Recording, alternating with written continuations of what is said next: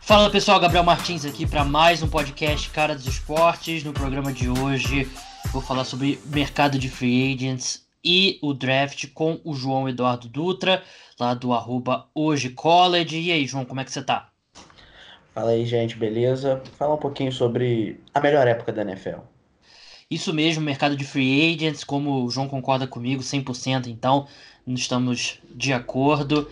É... Tô provocando o João porque eu, eu vou ser bem sincero, eu não gosto muito da época de draft, porque eu não acompanho tanto futebol americano universitário, então eu não, eu não gosto de fingir que eu conheço 100% desses caras. Muita, tem muita gente aí fingindo, não é o meu caso. Então, é, eu, te, eu tento me informar, leio bastante sobre, mas não é uma, uma época que eu gosto muito do, do ano, não. Para ser bem sincero, João, eu acho que, tudo bem, a forma mais importante de você construir o time é através do draft, mas eu acho que o público, em geral, é, acho que desequilibrou muito na mente do público a importância do draft perto da free agent, que também é muito importante, né? Mas muita gente pensa que tem com aqueles dogmas, né? Não, bom time se constrói pelo draft e tal, enquanto a free agency também é muito importante. É, até um pouco o calendário da NFL é um pouco confuso em relação a isso, porque é meio que padrão você achar que você constrói um time através do draft. Que não é muito inteligente você sair gastando dinheiro loucamente na free agency, porque isso vai acabar com o seu cap. É melhor você ter jogadores em contratos baixos bons que você ter bons jogadores em contratos altos. Então, mas o mercado é o contrário. Primeiro o free agency acontece, depois o draft. Então, muitas necessidades e alguns times acabam indo loucamente no, no é, olhando o mercado e o draft acaba ficando no segundo plano. É, eu até outro dia estava pensando nisso, que na NBA também é o contrário. Na NBA muita gente acha que o, o, o mercado é a melhor forma de montar um time, mas o draft acontece antes. Então é meio confuso isso.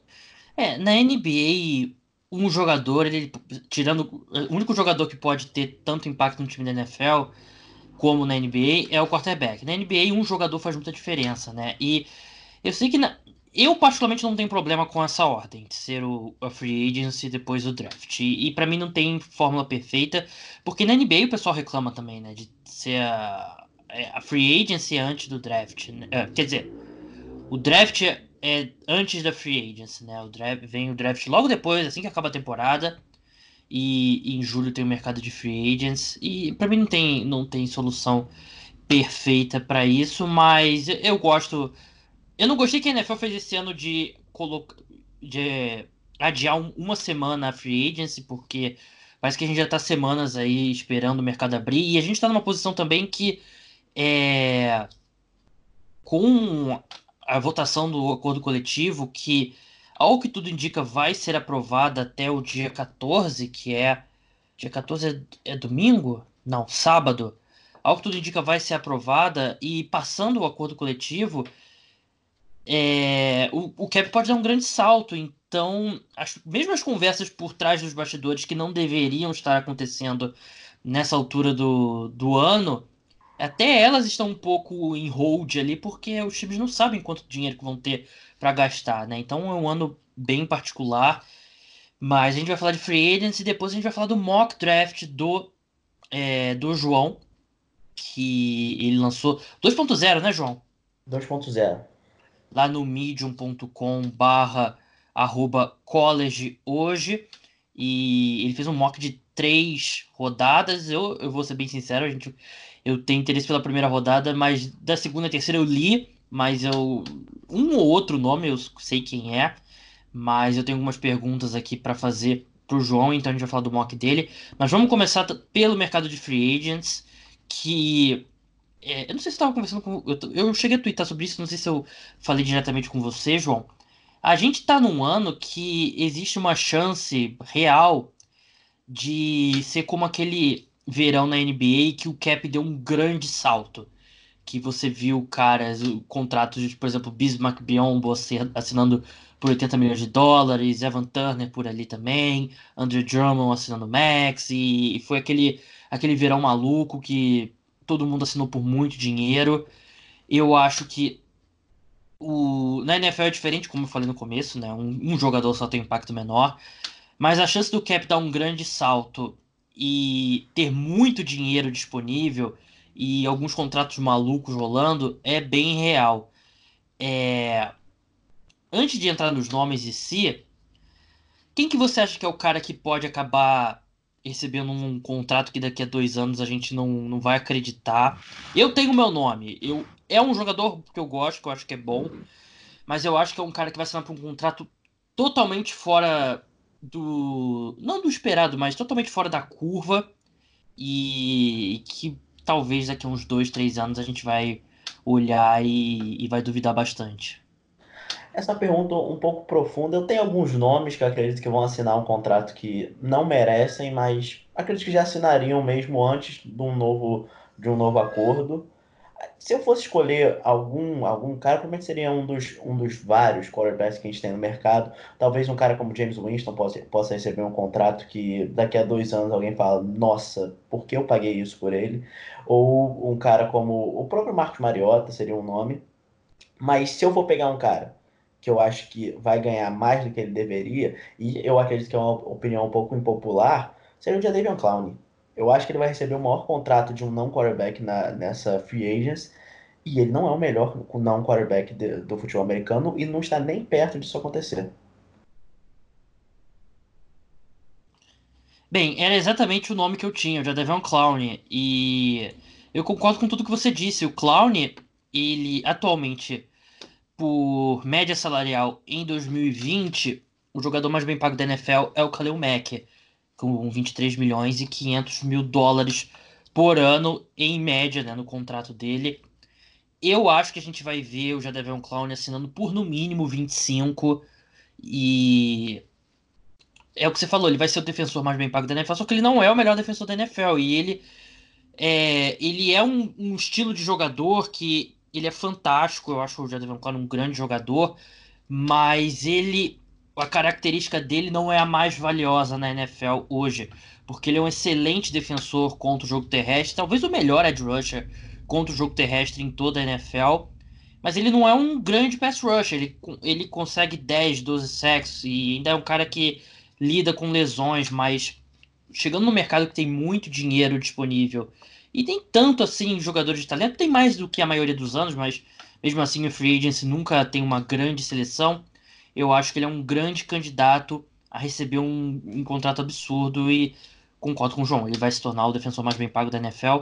Como a gente tá falando dele, João, em que time que você colocou o Jadavion Clown? Eu acho difícil, o, uh, até por campanha de jogadores e tudo, acho difícil Seattle deixar ele sair de lá. Embora a gente sempre fale que Seattle é um time inteligente no mercado, um time inteligente no draft, eu acho que essa vai ser uma escolha, talvez, por, por, pelo menos por mim e por você, uma escolha burra, mas eu acho que eles vão acabar mantendo o Jadavion Clown lá. Um, falta de jogadores nessa, naquela linha defensiva.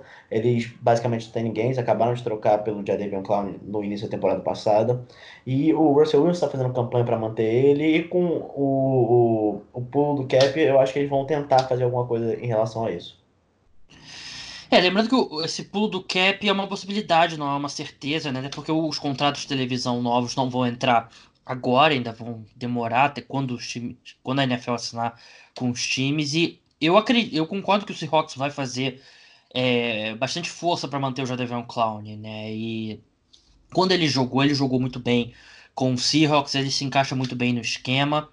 Mas a minha opção aqui foi por um time que tem bem mais dinheiro que o Seahawks. O Seahawks está numa boa posição mesmo com tendo o Russell Wilson como quarterback mais bem pago da NFL, ele tem atualmente 52 milhões disponível no cap para 2020, que coloca eles ali acima da média. Mas eu vi um time que tem mais dinheiro, tem um quarterback em contrato de rookie, então pode se dar um luxo maior de fazer uma aposta tão cara. E eu coloquei ele no Buffalo Bills. O Buffalo Bills é o quarto time que tem mais espaço na folha salarial. Ele tem 82 milhões disponíveis no momento. É um time que tem como esquema base o 4-3 mesmo, né? Ele tem, a maioria dos times tem hoje em dia um esquema híbrido, né? Então, até hoje em dia tem menos dessa discussão de 4-3, 3-4, mas ah, meu cachorro não gostou. Ele gosta mais do futebol americano mais tradicional.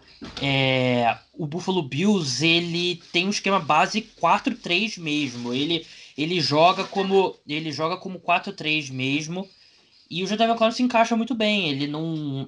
Ele vai poder jogar do lado oposto do Jerry Hughes, que é um excelente defensive end. E eu acho que o esquema, esquema tático é muito bom para ele. Eu acho que assim como é Seattle, eu acho que ele vai se encaixar muito bem. É, eu, eu concordo. É, eu fiz. Eu é, discriminei a lista, botei provável e possível. O Seattle é provável, mas o Buffalo Bills estava na lista dos possíveis.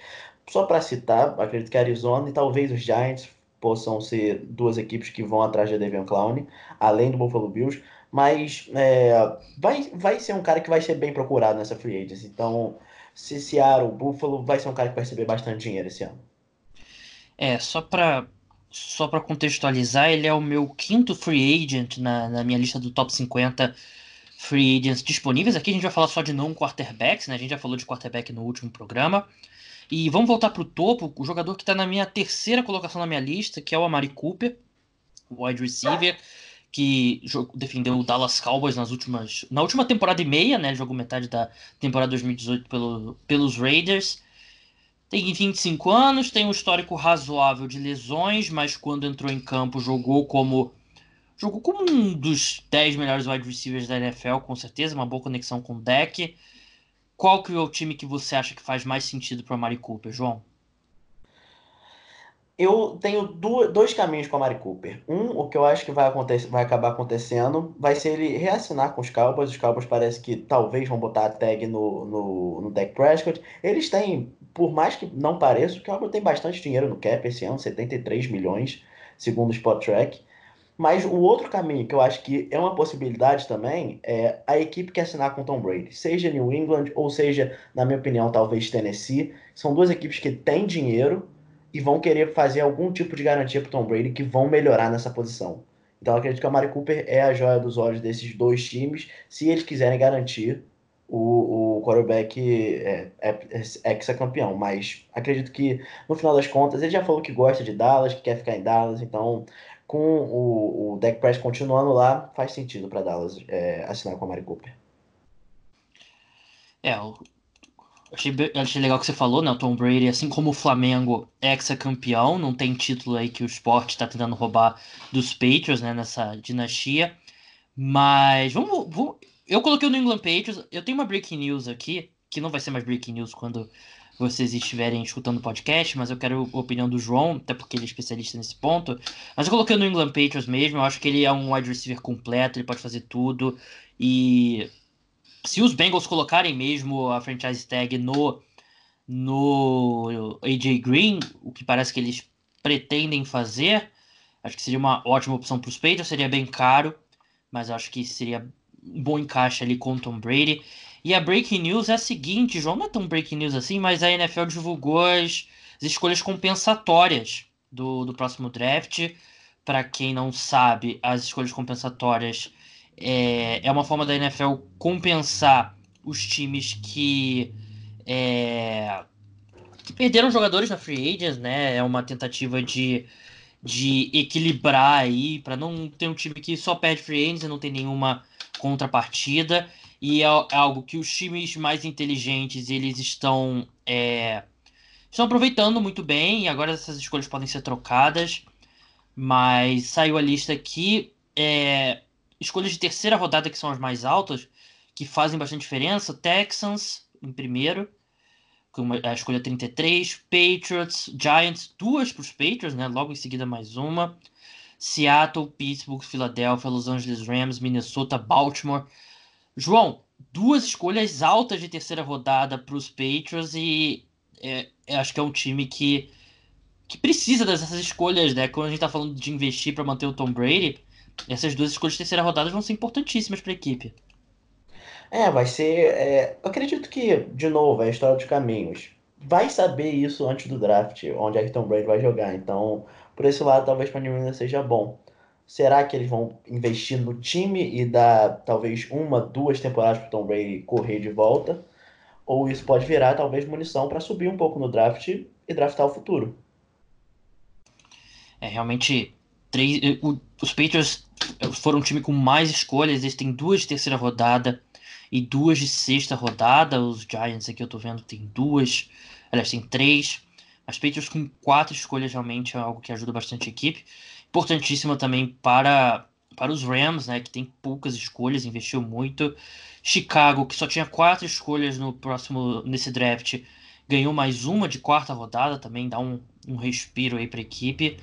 Mas vem, tá lá no Twitter, você provavelmente está escutando aí, já, já tá bem disponível.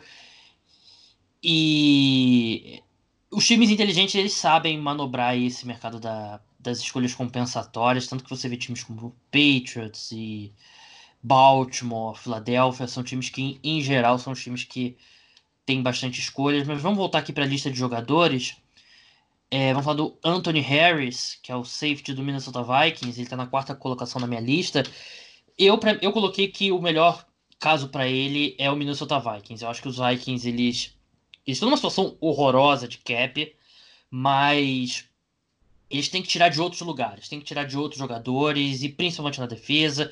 E eles vão abrir mão de alguns jogadores, por exemplo, Xavier Rhodes é um cara que dificilmente vai ficar, e eles podem. Já cortaram o Everson Griffin.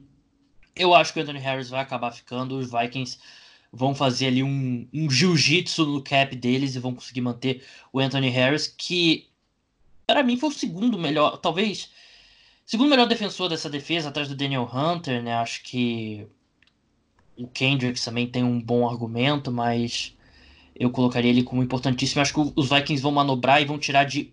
vão se desfazer de outros jogadores para manter o Harris. É, é uma possibilidade, mas como você falou, é é bem feio o, o cap do Minnesota Vikings. Tipo, Eles têm espaço negativo no momento, né? É, feio nesse nível. É, uma, uma, uma situação que eu acho bem interessante seria Tampa Bay. É, Todd Bowles gosta do seu safety, é, já foi treinador de defensive backs, foi safety enquanto ele era jogador. É, no período de head coach nos Jets, teve um draft que ele draftou o Jamal Adams com a primeira escolha e o Marcus May com a segunda seja, dois safeties nas duas primeiras rodadas. E Tampa Bay não tem safety, né? não tem nenhum safety que se destaque no momento. Então o Anthony Harris eu acredito que faria sentido. E Tampa Bay tem, também é um time que tem bastante dinheiro nesse free agency. Provavelmente parte desse dinheiro vai, vai ser dedicado a um quarterback, mas a defesa precisa de ajuda.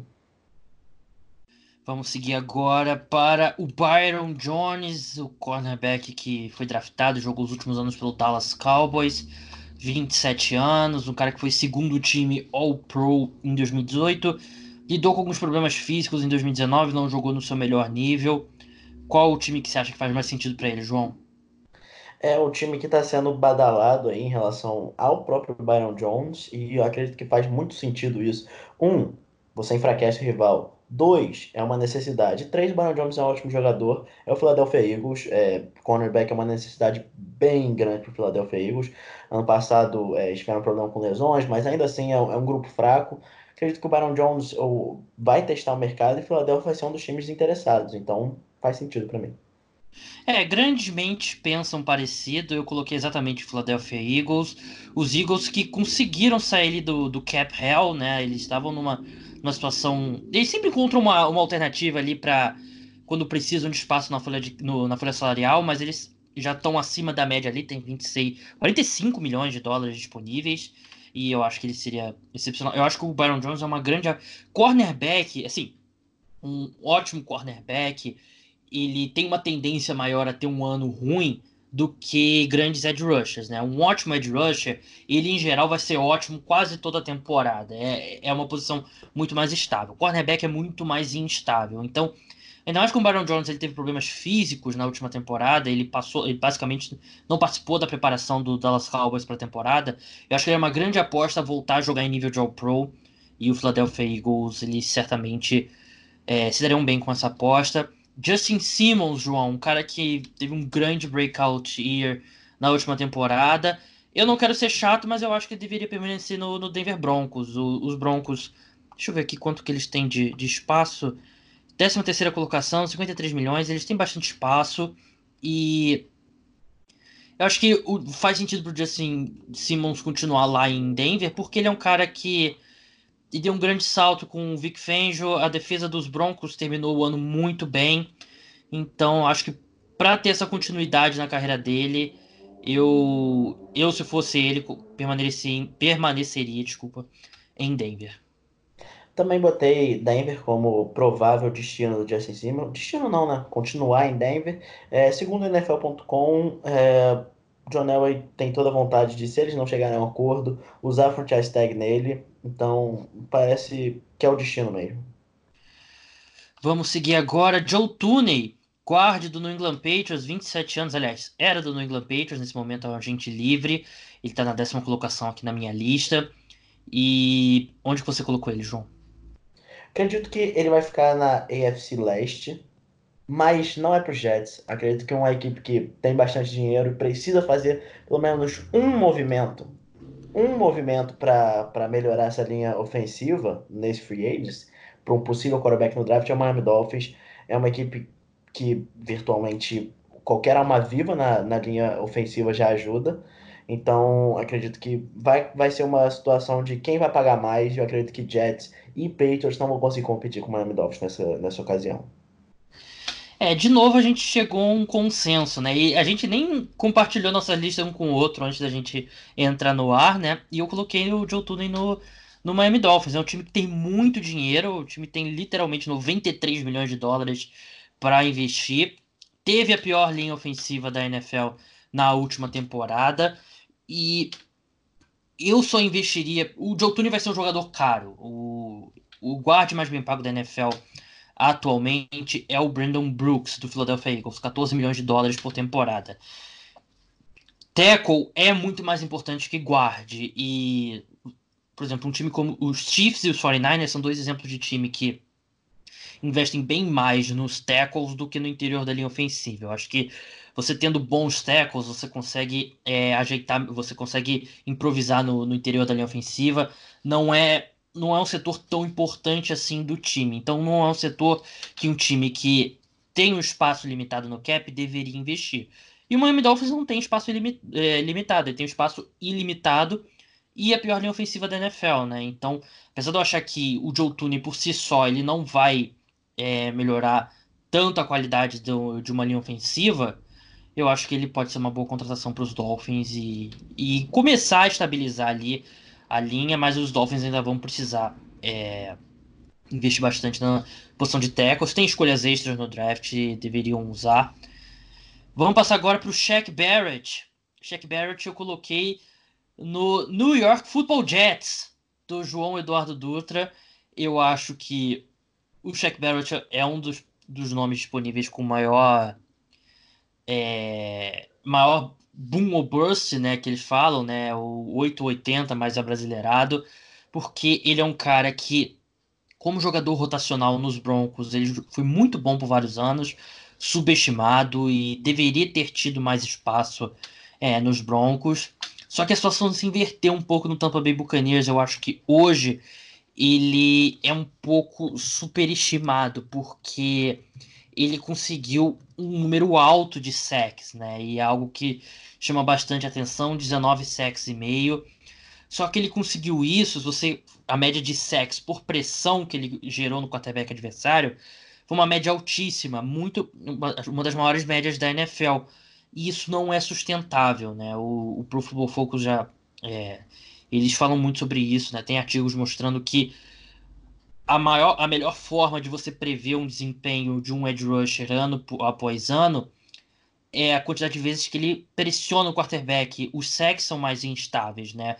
O, número de pressões é um número é, que diz mais sobre a estabilidade do número de sacks que o jogador vai conseguir do que o próprio número de sacks. Então, o Shaq Barrett teve uma média altíssima, a tendência é regredir 19 sacks e meio ele, eu lembro que acho que foram o oito sacks dele foram em lances, oito ou sete, agora estou em dúvida, em lances que ou ele não foi bloqueado ou chamado clean-up sack, né? Que o quarterback foge de um, um, um, outro defensor dos, dos Bucks tentou derrubar, o quarterback fugiu e o Shaq Barrett estava lá para finalizar o sack. Então acho que deve ter uma regressão. Eu ainda acho que ele pode ser uma boa contratação. Mas se você for pagar salário 20 milhões de dólares por temporada, for pagar salário de Jadavion Clown, aí eu acho que é um risco é, gigantesco.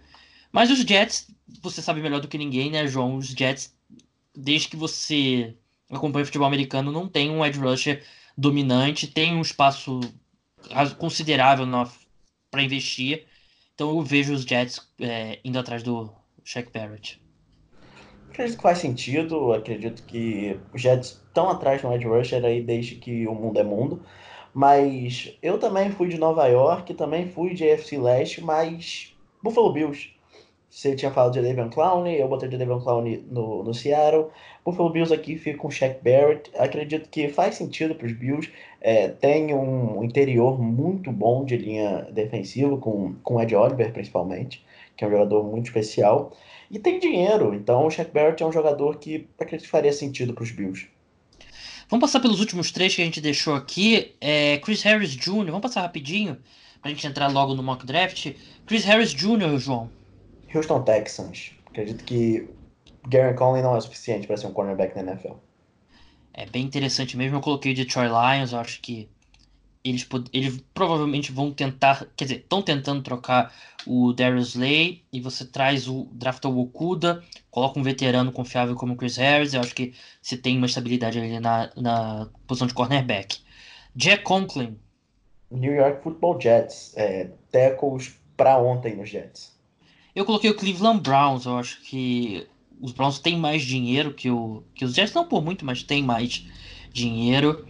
E eu acho que eles vão investir pesado no Teco, enquanto os Jets têm outras necessidades. Os Browns, acho que gritante ali que Teco é disparada a maior, a maior necessidade. Eric Armstead, o João, a gente estava, é, antes de entrar no ar, a gente estava conversando algumas coisas, o, o, João não tinha um time pro Eric Armstead, ele estava em dúvida. E eu fiquei muito em dúvida no Armstead também. E eu coloquei o Las Vegas Raiders, porque eu acho que é um time que tem espaço na folha salarial, tem 57 milhões de dólares, tem necessidade na posição, e com esse tipo de espaço na folha salarial, é um time que pode se dar o luxo para arriscar um cara que uma parte da carreira foi um bust, ele cresceu de produção em 2018 e 2019 teve um grande ano ali, cercado por muita gente boa, então é algo que é, te deixa com medo de investir, né? Porque ele era provavelmente o terceiro melhor é, edge na equipe, né? Quando o de Ford estava saudável. Mas eu acho que um time como os Raiders poderiam usar o Armstead. Ele é um cara que tem uma, uma versatilidade que pode jogar por dentro também, pode jogar é, em downs base por fora. Então acho que não seria a pior aposta, dependendo do dinheiro, claro, não seria a, maior, a pior aposta do mundo para os Raiders. É, eu fiquei em dúvida, como vocês já sabem, e acabei optando por Detroit ou Indianápolis. Eu acho que são duas equipes que têm uma certa necessidade na linha defensiva. Detroit, principalmente agora que trocou o Damon Harrison. Então, e duas equipes que têm dinheiro para gastar. Então, é, é, um jogador que eu não gostaria. É, é, aquele, é aquele caso que muitas vezes a gente, que a gente vê na NBA que eu acredito que vai ser. Alguém vai pagar uma, um, um, um contrato alto para o Eric Armstead. Eu preferia que não fosse o meu time, mas alguém vai pagar. Vamos passar agora para o mock draft. O João postou na semana passada o mock draft 2.0 dele com três rodadas. Eu acho que o objetivo é ter um mock draft de sete rodadas até chegar ao draft, João. Acho que você deveria já estar pensando nisso. É, o topo a gente já, já discutiu milhares de vezes. Bengals selecionaram Joe Burrow. Os Redskins selecionaram o Chase Young. E por uma sugestão minha, você colocou uma troca na terceira escolha e eu achei que foi ótima que os Dolphins subiram para selecionar o Tua Tagovailoa na terceira escolha. É... Eu acho que eu concordo com o que você fez aqui. Eu acho que o Dolphins não pode dar sopa pro azar. Eles têm que ser agressivos, precisam ser agressivos para ir atrás do Tua. E eu também não acharia ruim se eles subissem para dois do lugar do Washington Redskins para selecionar o Tua. Mas eu acho que o risco de eles esperarem na quinta escolha e de ser alguém pular na frente deles é muito grande. Então eu gostaria de ver os Dolphins sendo agressivos mesmo, como você colocou nesse mock.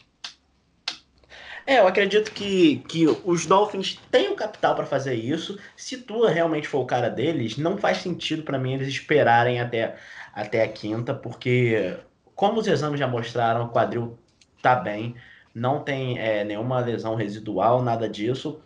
Tua vai ser o cara de alguém. Não sei se vai ser dos Dolphins, mas pode ser dos Chargers, pode ser dos Colts, pode ser de Tampa Bay. Alguém E quarterbacks são, são. Vou contar um segredo para vocês. Quarterbacks são importantes nessa liga.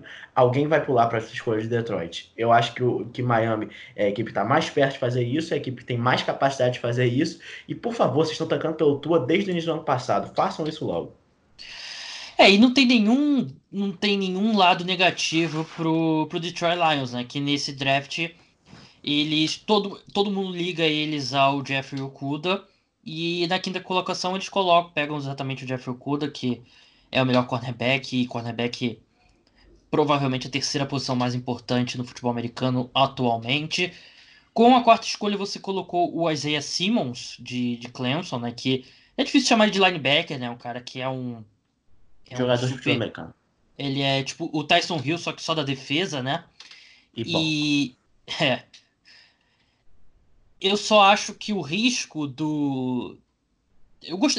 eu, vi... eu gostaria dessa escolha aqui. Eu, particularmente, gostaria mais do Okuda do que do Simmons. Mas eu gosto da escolha do Simmons. Só que eu acho que a gente conhece o Dave Gettleman, ele é um cara que gosta da. Não, futebol americano você ganha nas trincheiras e aqueles clichês de sempre. E eu consigo ver ele selecionando um dos principais tackles, que eu não acharia um absurdo, sinceramente não, não acharia. Mas a gente conversou isso hoje, João.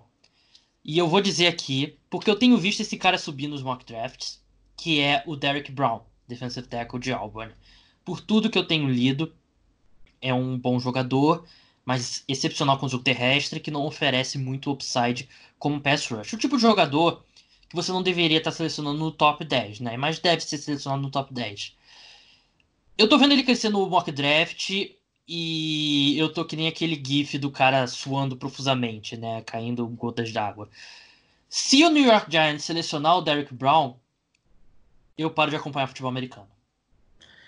É, é um jogador que faz sentido você ficar nervoso. É, aquele Derrick Brown. Eu pensei que você ia falar faz sentido pros Giants e eu ia desconectar hum, tudo aqui. Não faz sentido pros Giants. Acabaram de draftar o Dexter Lawrence e como é que eu posso explicar isso? Derek Brown, se você excluir todo o valor posicional de um, da NFL, talvez ele seja um dos cinco melhores jogadores do draft. Talvez, se você excluir tudo isso. Mas se você levar em conta, ele e não é nem questão, ah, ele ainda não é um bom pass rusher. É, é complicado de você achar que ele vai virar um bom pass rusher, porque ele não tem, tam, não tem tamanho, não tem a explosividade de, de um bom defensive tackle como pass rusher. Como, é, como defensor com jogo terrestre, ele é excepcional, foi excepcional e vai ser excepcional na NFL, mas isso não é o suficiente. Então, é, levando um exemplo, Javon Kinlaw é um jogador pior que o Derek Brown, só que ele tem um teto maior como pass rusher na NFL. Ele tem braços maiores, ele é um cara maior. Então, é, não faz sentido para o Giants fazer escolher o Derek Brown aqui. Mas, de novo, é o Dave Gettleman, ele não, não é muito amigo do sentido. É, eu só tô preventivamente aqui já é, estabelecendo que seria um grande erro, porque a gente tem que lembrar que o Dave Gettleman, quando era GM dos Panthers, ele selecionou o Star Lutulale e o Kawan Short no mesmo draft, né? E o Short acabou se tornando um jogador infinitamente superior, mas eu não ele na cabeça doentia dele, ele deve pensar, tendo Dexter Lawrence e o Derek Brown, ninguém vai conseguir correr com a bola contra a gente. E pouco Aí vão sabe... passar mais a bola. exatamente, pouco sabe que isso vai fazer. Você ter uma tem gente mais. É, mais. É, como eu posso dizer? Mais radical do que eu. Que diz que ter uma defesa contra o jogo terrestre, na verdade, não é muito bom, porque os times acabam passando a bola mais do que. É, do que deveriam. E era algo que eu ia falar sobre o Derrick Henry, mas acabou que a gente não falou dele. Mas enfim, vamos continuar aqui. Tô olhando aqui o mock. Você não colocou o Sid Lamb no, nos Cardinals, ele estava disponível. É, pela conexão, eu falo isso por causa da conexão dele com o Kyler Murray, né? E os dois jogaram juntos em, em Oklahoma. Você acha que, o, que os Cardinals é, resistiriam a essa, essa tentação de reunir quarterback e wide receiver? Eu acho que é uma tentação grande porque eu tive a tentação. Parecia certa. É o Sid Lamb, que é o melhor recebedor que o Kyler Murray já jogou. É, os Cardinals precisam de recebedor. Só que, por mais que eles tenham assinado com o DJ Humphries já, e ainda é uma unidade muito fraca de linha ofensiva. O Kyler Murray foi um dos caras mais sacados no ano passado. Tudo bem, parte disso talvez tenha sido culpa dele, é um cara que prende mais a bola, é, é, se ajustar à velocidade do jogo da NFL, ele achou que poderia fazer algumas coisas acontecerem com as pernas que ele não conseguiu, mas ainda assim, Tristan Wirfs é, é um tackle que tem a cara de do, desse ataque do Cliff Kingsbury, é um tackle que vai conseguir sair nos screams, é um tackle que vai conseguir sair para proteger o Kyler Murray quando estiver fora do pocket, o tackle vai conseguir sair quando o Kyler Murray correr com a bola, então é, é sim, simplesmente eu acredito que uma necessidade maior no momento. E, eu iria de Sid e acho que tem um argumento bem sólido para se fazer de que um wide receiver ajudaria mais do que um, do que um tackle, né, em termos de de War, né, que é uma estatística que está ganhando força na NFL, que é wins above replacement, né? Então, quantas vitórias o jogador traz a mais em relação a um jogador que seria em nível de reserva, né? E acho que o wide receiver traz esse impacto maior do que Teco. Eu iria de Sid Lamb, mas tudo que o João falou faz muito sentido. É, tem uma troca aqui no meio que eu não vou falar, porque eu quero que as pessoas acessem lá o mock. O João com certeza vai twittar de novo lá no perfil dele, no arroba hoje college, para o pessoal ver. Então não vou falar. Envolve um quarterback, envolve um time precisando de um quarterback. Então, sem spoiler. É... Dois jogadores aqui na 14 e 15, João. Eu, achei que seria, ambos seriam boas escolhas, ótimas escolhas para os times que eles foram. Mas pós-combine, eu duvido muito que esses dois caras vão sair do top 10, que é o Mekai Beckton, é, offensive tackle de Louisville, que você colocou pra, com a 14 escolha indo para o New York Jets. Spoiler alert, os Jets estavam envolvidos na troca que eu falei. E com a 15 você colocou o Henry Huggs, de Alabama, wide receiver, indo para o Denver Broncos. Eu acho que Jets e Broncos amariam essas escolhas, mas eu não sei se a chance deles saírem do top 10 é muito grande não, João. Eu, o Mekai Beckton, eu, eu até concordo com você. Eu acredito que ele acaba podendo sair porque tem um risco muito grande de, em algum momento top 10, a gente ter uma corrida por tecos. Eu consigo ver claramente em algum momento de ter quatro, três seguidos. E quando isso acontece, você acaba querendo agarrar o seu. Mas é, aqui, eu, que é uma coisa que a gente está até discutindo hoje, eu vou até me contradizer. É, eu acredito que vale mais a pena você trocar para cima por um quarterback e aqui nesse caso, os quarterbacks saíram mais rápido. Então, parte do board acaba caindo. O Beckton é um, é um ser humano gigante, é um ser humano que não se move como um ser humano gigante, mas ainda talvez tenha alguns problemas de, de, de técnica. Ele como é que eu, ele ainda não sabe ser um teco realmente. Então ele só ele só tá aqui porque ele é um cara muito maior que os outros e acaba se dando bem em relação a isso. Mas em algum momento Greg Robinson. Greg Robinson. É. Mas em algum momento, é, dentro desse top 10, a gente pode ter. Tem algumas equipes que possam querer um, um teco e pode, ele pode acabar caindo, é, saindo no top 10. O Henry Huggs eu acho que já, já é mais provável ele estar tá nessa escolha, porque embora ele tenha arrasado no combine, ele ainda claramente é o terceiro nome é, na posição de wide receiver desse draft. É, Sid Lamb e Jared Judy estão na frente dele. Então, e ainda assim é, é, uma é aquele negócio, é um draft muito bom para wide receiver. Então, alguma equipe que esteja na dúvida entre um wide receiver e, por exemplo, um wide rusher ou um tackle, pode acabar escolhendo pela outra, achando que vai conseguir alguém que tenha uma produção parecida no, nos rounds futuros. É, e o, vamos deixar bem claro, o Henry Huggs não é o John Ross, né? Não, o Henry Huggs é bem melhor que John Ross. O Henry Huggs teve. É, eu, vou, eu vou lembrar o número certo. Se não for, me perdoe. 126 passes lançados na direção do Henry Huggs é, no, na sua carreira no college. Ele teve três drops. Ele, Ele é, é um bem melhor que o John Ross. Excelente jogador e a gente tá vendo cada vez mais que caiu um pouco daquela coisa do ah, o wide receiver 1 precisa ter 1,90m, ser forte e tal. A gente tem viu, a gente viu o Kansas City Chiefs ser campeão com o, o Tariq Hill de wide receiver número 1, né? E a gente viu o, os 49ers construindo um ataque com o Sam, Debo Samuel e o Emmanuel Sanders, que não tem aquele perfil de wide receiver 1 tradicional. Então, eu acho que o Henry Huggs vai ser um, um ótimo jogador na NFL. É, passando por mais algumas aqui, você colocou Andrew Thomas com a 18ª, né, que é a escolha dos Dolphins, que foi para os Lions na na troca do, do Tua, né? E acho que se os Lions saem desse draft com o Andrew Thomas, que acho que para muita gente ainda é o melhor tackle, né? Da, disponível pra nesse draft. É o né? Acho que seria, é o um, seria uma baita vitória e seria um exemplo claro, né? Para você colocar no dicionário ali do porquê você trocar para baixo é a melhor escolha quase sempre. É, é, um, é o melhor tackle do draft pra mim. É, não tem a, a- o porte físico do Mekhi Becton, não tem o atleticismo do Tristan Wirfs, mas são três anos de produtividade em Georgia, são três anos como left tackle titular, são três anos de sendo um dos melhores left tackle da SEC. Então, é, vai, vai cair porque, de novo, ele não tem o tamanho do Mekhi Becton, ele não tem o atleticismo do Tristan Wirfs, mas se Detroit sair desse draft com Okuda e Andrew Thomas, eu acredito que é um bom caminho para o Mike Patricia manter seu emprego. E ele é um cara que de início ele pode jogar como guard na NFL, né? Ele com tendo o Taylor Decker de um lado, o Rick Wagner do outro, eventualmente substituir um dos dois, eu acho que seria uma boa escolha mesmo para os Lions. Justin Jefferson, wide receiver, LSU você colocou nos Eagles com a 21, que eu achei que também seria um bom encaixe. O, os Eagles precisam bastante de um, de um wide receiver e, e um wide receiver veloz, né? Um cara que tinha algumas preocupações quanto à velocidade dele, não era isso, João? Que ele, Ele foi super bem no, no combine?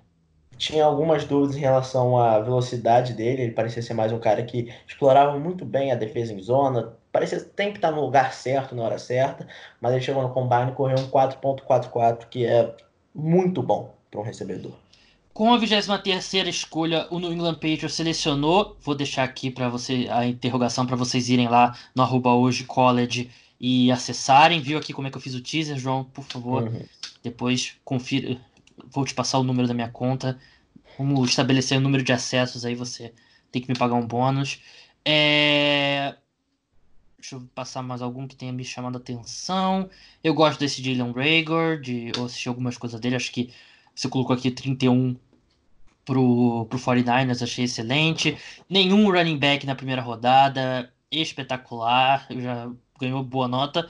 Primeiro running back saindo aqui, se eu não me engano, o primeiro running back, você botou o DeAndre Swift, running back de Georgia, indo pro Miami Dolphins com a 39. Eu vi em alguns mocks ali até como a primeira, como escolha de primeira rodada. Mas será que não vai ser o Jonathan Taylor, o primeiro running back draftado? Jonathan Taylor tem problema com fumbles e com, com o jogo aéreo. Eu acredito que no, Tirando isso. Pro, pra NFL, o DeAndre Swift é um prospecto bem melhor. O Jonathan Taylor, é, muita gente vai achar que ele tem pouca gasolina no tanque, porque ele, de novo, três anos como titular, é, bateu recordes e recordes de jardas no college futebol como um todo. Muita gente vai achar que isso é bom, porque ele já entra no gás para ser aqueles quatro anos do contrato de calor e depois você pode mandar ele embora. Então a gente pode achar que ele vai ter pouca gasolina no tanque. Mas como prospecto, acredito que o DeAndre Swift está na frente. Porque, de novo, ele é uma arma no jogo aéreo, ele não tem problema de fumbles, ele bloqueia melhor, então o Jonathan Taylor é só um corredor melhor. Bem, é isso. Tem mais duas rodadas inteiras lá para vocês verem, né? Eu vi aqui o Antônio Winfield. Onde que você colocou o Winfield? Que. Ah, Houston com a 57 me faz me sentir super velho porque eu vi o pai dele jogar na NFL, né? Final de carreira, mas ainda assim eu vi. Vai ser a mesma coisa quando o Art Manning é, chegar na NFL. A gente vai, todo mundo aqui vai ter visto Eli Payton e, e vai se sentir super velho. Mas é isso, João. Muito obrigado pela sua participação. E até a próxima. Quando que vai ter mock draft é, o 3.0 agora? 3.0 provavelmente sai daqui a duas semanas. Tô tentando trabalhar para pelo menos três rodadas de novo, que agora que eu elevei o nível, não dá para voltar para uma rodada só, não. É, de repente esperar os Pro Days né, acontecerem, pós-Free Agents também faz bastante sentido, mas então é isso. Muito obrigado ao João, muito obrigado a você que escutou o programa. É, o podcast volta aí no domingo para segunda com mais uma edição. Até lá, tchau!